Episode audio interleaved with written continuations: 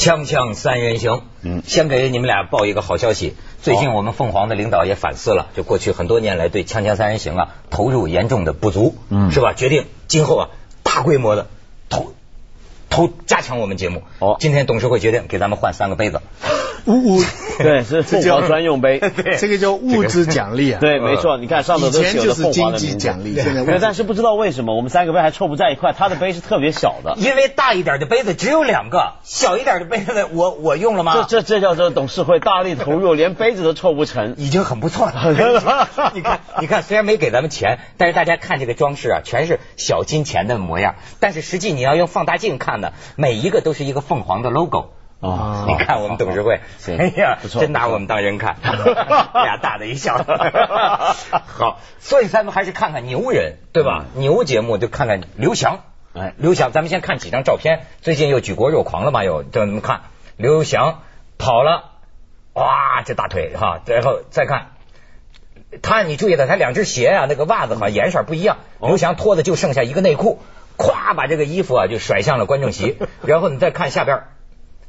这是奥家高兴成这样，这两个这是奥运的时候，这是吗？时候啊，不是这回吗？全运会吗？全运会，全运会吗？你看刘翔牙口非常好，来 再看，咦，你看他的鬼马鬼马表情。全运会他穿上海，哎，你你知道刘翔这个裤子，你听说了吗？怎么了？就他最后得了金牌啊，也也激动。刘翔爱爱爱来这个嘛，爱脱衣服，哗一下，这上衣已经脱了嘛，最后就把运动裤 哗扔向观众席。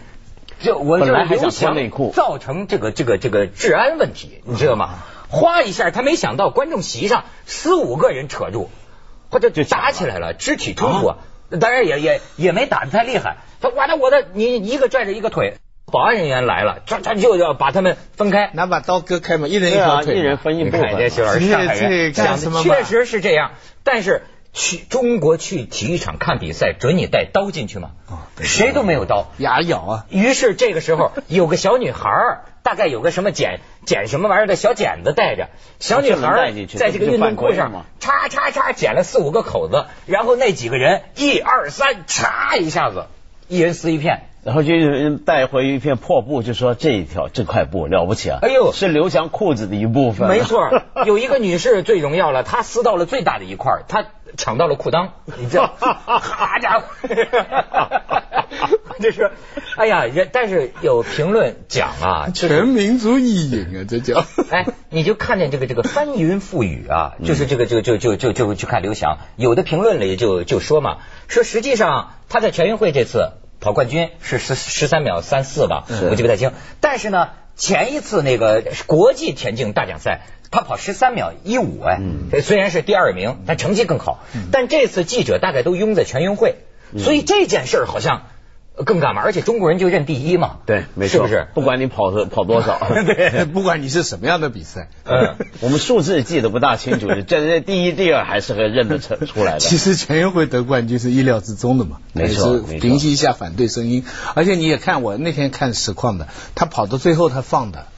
他就看到人家超不过他了，他最后几步是放下来，他没有精力去跑，对，否则的话成绩可以更更好一点。其实他拿全运会冠军，那不奇怪，哎，没有没有什么特别值得庆祝的。但是呢，因为呃他很重要嘛，以前我们讲过，田径协会的一半的收入是来自于他广告嘛，嗯，他他个人的广告后就是有一半要交给田协，交给田协就变成了田协一半的经费。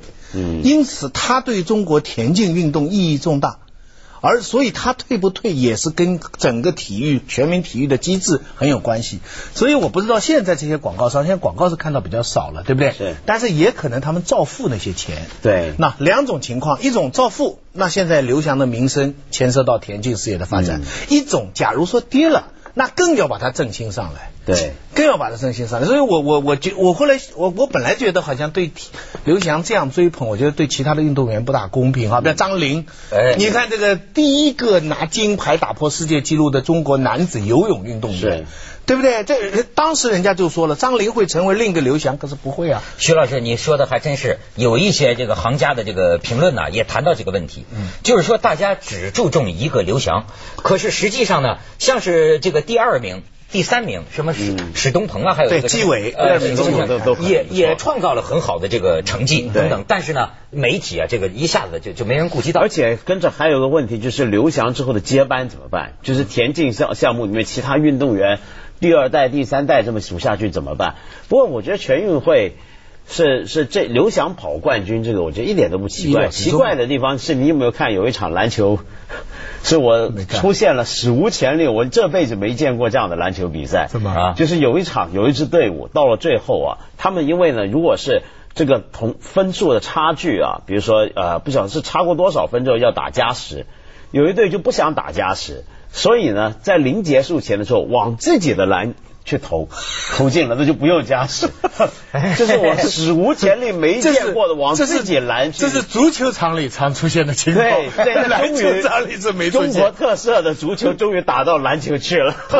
投进投进了，投进了，投进了，加时准啊！哎，没错没错。不过，刘翔的作用也不能否认。我我我我在想，因为体育啊，一个是提高大家的运动素质哈，还有一个是凝聚民心哈。嗯。你刘翔现在中国因为体育运动很少能这样，女女女排输给泰国，你知道？泰国我们都以为人妖打打排球的地方，居然输给泰国，这女排就不讲了。所以刘翔变得非常重要。叫你知道，人家有有的国家啊，那个体育凝固民心啊，是需要一个大联盟的。比方说，我觉得刘翔一个人呐，就相当于顶了美国的橄榄球啊，真是。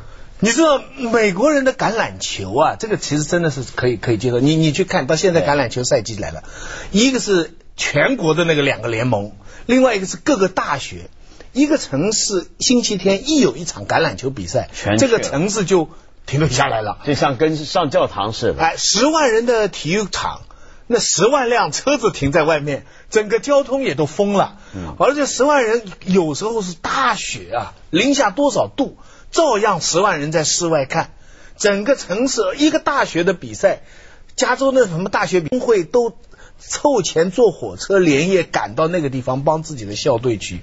就他们这个比赛，我后来发现真的总要不是比赛，就是一种。呃，identity 就是认同这种活动，这种集体呢，比如说，因为他们里面呢，群众会有很多事儿干，你知道吗？他不光是看比赛，BBQ 啊，里头啊，在附近烤肉啊，在里头有很多的歌要唱啊，很多的动作啊，一大堆东西。那是人家的一种生活方式，对，那就是那就是促进社会安定啊。那就是宣泄这种这种人的这种 不好的这种心情啊，都通过这个东西去了。咱这样的渠道，现在别的足球本来想做没做成，女排做做到打动到泰国这样，这事情也不像。就乒乓球据说还可以，但是商业上规模没那么大，所以就靠刘翔。咱们是所有千万人的心情压在一个人身上，还就靠他脱衣服。我觉得人的这个心理场啊，实际是有物理能量的。你就千万亿人呐，我觉得目光啊可能是有重量的，所以我就老想这个刘翔，你比如说我就就设身处地想他，我的年龄比他大一轮，对吧？我的名气比他小一万倍，我尚且就是有点别人注意我的事我就心烦意乱，我就想刘翔他这个起伏啊，这个这个孩他不叫孩子了 是吧？他是他这个心理的感觉，你看我给你念他一段话啊。他就是经历了这这一圈嘛，对吧？抛起来落下又起来啊。他说，很多人在经历了挫折后，很可能就一蹶不振。但我很幸运的从低谷爬起来了，这是一段很宝贵的经历。将来总有一天我会退役。你看他意识到这个问题，总有一天我会退役。已经三次全运会冠军了，然后回到自我。到时你们也会离开我，不会再来拍我。已经有了这个沧桑味在里边。咱们看一段刘翔的视频吧。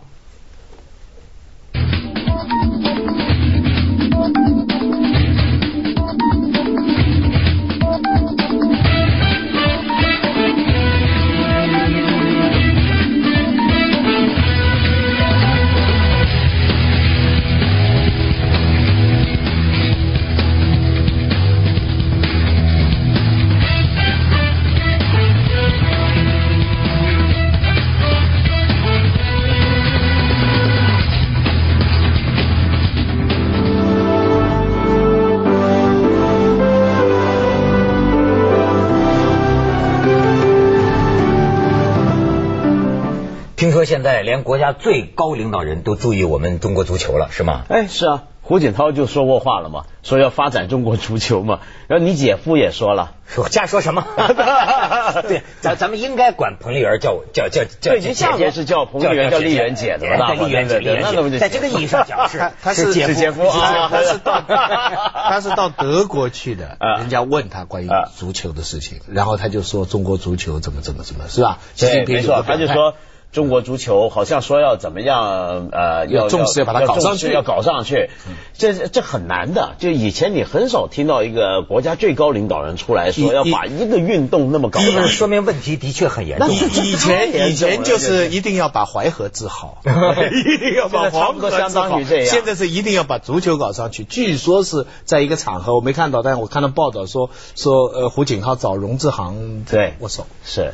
专门以前江泽民找董建华握一手，那知道一握握了一个命嘛。现在找荣志航，这个大家知道中国足球的这个。哎呀，我们涛哥要不说对对这个刘翔也是够可，刘翔两次落泪也是因为涛哥，不是我这个涛哥，是是那个，这就是讲完话之后，刘翔在那儿，刘翔就是说他激动的，他当时他很后很后悔，当时反应不过来，没说，就是胡锦涛主席走到他身边一握手，就说放下包袱。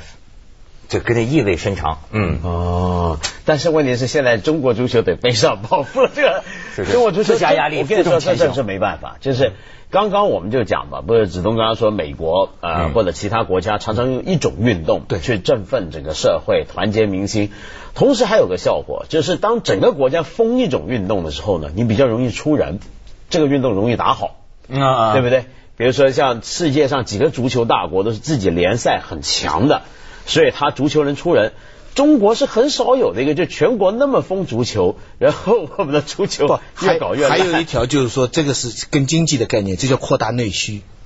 他们最红、最多人看的比赛，不是跟外国比赛，不是奥运会什么东西，是。他自己。纽约跟 Texas 和那个那个 Yankee 跟跟洛杉矶的什么 Angel 比赛，就国内的两个，他们叫他们篮球也是这样，他叫世界冠军，他认为 World Series 全世界，他认为他这个赢的，他那个橄榄球丢下去丢钱币，帮他们去丢钱币，小布什。小布什、老布什一起下去帮他去丢丢那个钱币，就让他到到呃 Texas 比赛来决定那个。而他不单是他不单是国家荣誉，他还有学校荣誉，自己这个省，就是我觉得他的他对于这个整个社会这种凝聚力啊，是真的好好值得参考。没错，他都凝聚到什么程度了，都不怕这个猪流感了。你知道那个时候我们不是找一个篮球评论员来说嘛？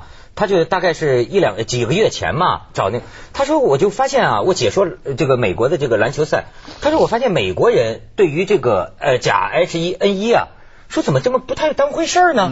他那个什么橄榄球啊、篮球啊，他那么多人几万人乌泱乌泱的进去也不戴口罩，当时在美国已经现在出事了，现在终于你看到没有？奥巴马下达了紧急命令，美国已经死了一千个了，是。全世界已经死了五千个了，对。猪流感。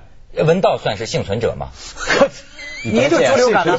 咱们节目有当事人了。对，他猪流感现在刚好是吗？也好了一阵子，但是有并发一个气管炎嘛，现在还在慢慢来。哎，你正好给我们讲一下，这猪流感到底可怕不可怕？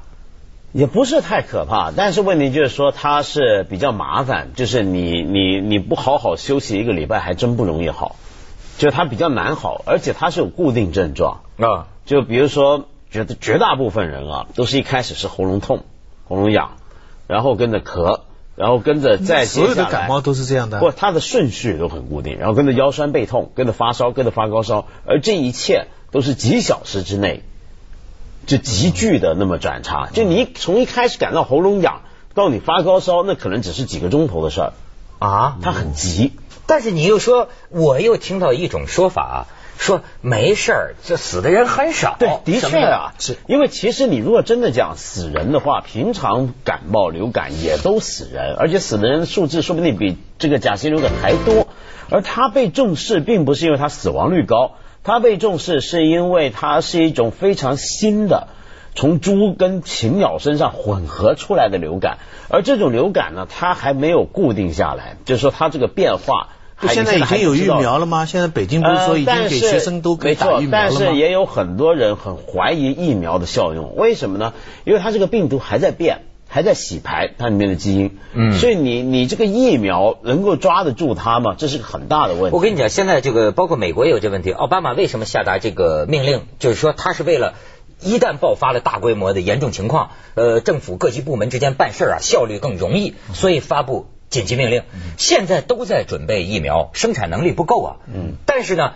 中国也是这个问题，也正正正正在准备，因为是两个到冬天了嘛，说现在发现的是两个高潮，对，一个是季节性流感，一个是这个呃 H 甲型什么什么 H 一一起来一起来，但是你看中国现在很多人啊不要打疫苗，因为他担心本来没事呢，谁知道这疫苗有什么问题啊？你知道吗？他有点信不过，现在处于这么一情况。徐老师，你觉得他们就在说，为什么美国政府对这个事儿的反应？到现在才下紧急命令，这是怎么回事呢？这件事情开始是中国重视的比较厉害。中国呢，因为呃，SARS 的时候，SARS 的时候很成功。嗯，SARS 的是处理 SARS 的危机呢，是现在这一届的中国政府的碰到的第一个的大考验，而且很成功，也是第一个政绩。嗯，所以这一次碰到这后后来还乘风附针，还因为香港处理这个，你看有功，现在变成世界卫生组织的负责人。嗯，所以那个 SARS 的经验就给了给了，我相信给中国的民众，尤其是执政集团一个信心，就是说这类危机啊，我们高度重视，它不仅不会变成乱象，反而是我们治理社会的一个动力。所以这次一出来的时候，也是高度重视，高度到一度国际上都反应不了。嗯，我坐过飞机从欧洲飞到呃中国的时候，下来就不能下飞机。然后这个时候，这个国际的航班在全世界飞都是没问题的，只是到了中国以后，然后就有防化人员上来一个检查，像戴了防毒面具这样下来。墨西哥那团人被扣着。哎哎哎，然后然后又有加拿大什么留学生什么说，所以那个时候全世界倒过来，以前是中国呃压下。不放松，这次是中国特别紧，人家全世界都觉得你你搞得太那个，有点哎，就每个个个人上来。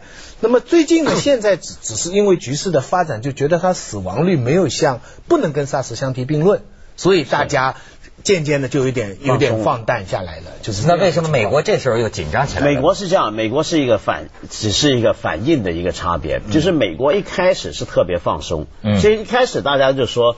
世卫组织一直很重视嘛，本来就，呃，可是就亚洲国家，就像包括中国、香港很多地区，因为经过 SARS 呢特别重视，但美国呢他就觉得这就像个流感，他比如说从科学角度来讲的话，它死亡率各方面跟别的流感不会差很多嘛，对，也就不管它了嘛，对。但是呢，现在呢是到了一个什么口呢？就是第一，死亡人数过了一千了，这是个心理指标，其实是啊。第二呢，就是。呃，大部分学者都担心呢，这个猪流感会不会变得像当年的西班牙流感？对，谁说别都弄出什么变种？因为西班牙流感呢，当年是有两波的，第一波来的时候呢，也是很温和的，嗯，死亡率很低的，嗯，但是呢，它是到了冬天，对，变种回来一波的时候，就杀人过千万。其实我告诉你，香港自从 SARS 到现在哈，他在入关的时候啊，要查体温啊，从来没停过。对，车子进来哈，就中间好像什么事情都没有，没有停过。香港一直在要填表，是内地是最近一段时间才需要填表，不是也早就填了？呃，就是就是这个这个呃猪流感，哎，猪流感才嘛。这中间你看零三到中间是不需要的嘛？啊，哎，到目前呢填表填了已经两遍，完全不一样。香港这边是一贯的严谨，内地这边你反正你填女的他也让你过。锵锵三人行，广告之后见。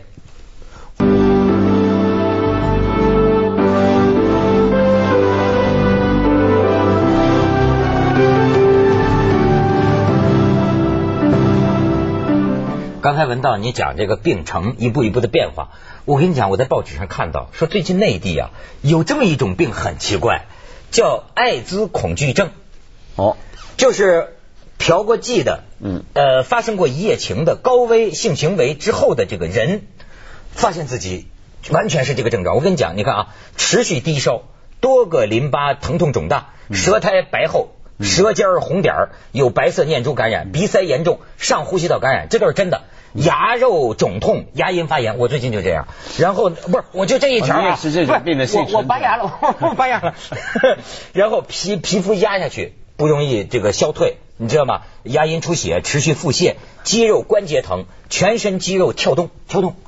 可是他们都以为是艾滋病，结果一查是正常，叫什么 negative，阴性。很多人是这样，网友求拜透露嘛，到医院一接受检查，嘴里长这个小泡，说艾滋病是阴性。现在研究这到底是怎么回事？因为已经有一个不少的群体了，甚至有一个医生给他们检查这个身体的那个医生也得了这个病，哦，他的家人也得了这个病。目前暂时说这是个心理病，心理病，就是因为你害怕染艾滋，嗯，安全套弄破了，嗯，啊害怕，所以真的就出现这些症状，嗯，可是这些人呢，现在也不依不饶。因为一方面有一定的人数，再一方面这些症状都实实在在，嗯，所以现在国家好像又组织专业团队啊，哎，不定是什么怎么回事呢？但是心理病也会有实实在在的身体病，症的。哎呦，你说这种，比如说有些药，比如说很多很实验都做过嘛，就是给两组人，一组人比如说都说生病了，然后给他们吃药，然后一组是真给药，另一组是给的假药啊，就没有效果的药，但是两组人吃了都出来都说好了。对不对？这是这很很实在的事情，尤其是艾滋这种病。就所以世界上现在特别的这几种病啊，你看这个癌症虽然死亡率非常高，但因为它不传染。嗯。艾滋呢是传染，但是它最吊诡的是得了病还不知道。对。这就是文道原来书里还写过一种叫疑病症，怀疑的疑疑病症。接下来就是你惊慌失措，走向二零一零，真的会有会有反应，和那个症状一样。一看到。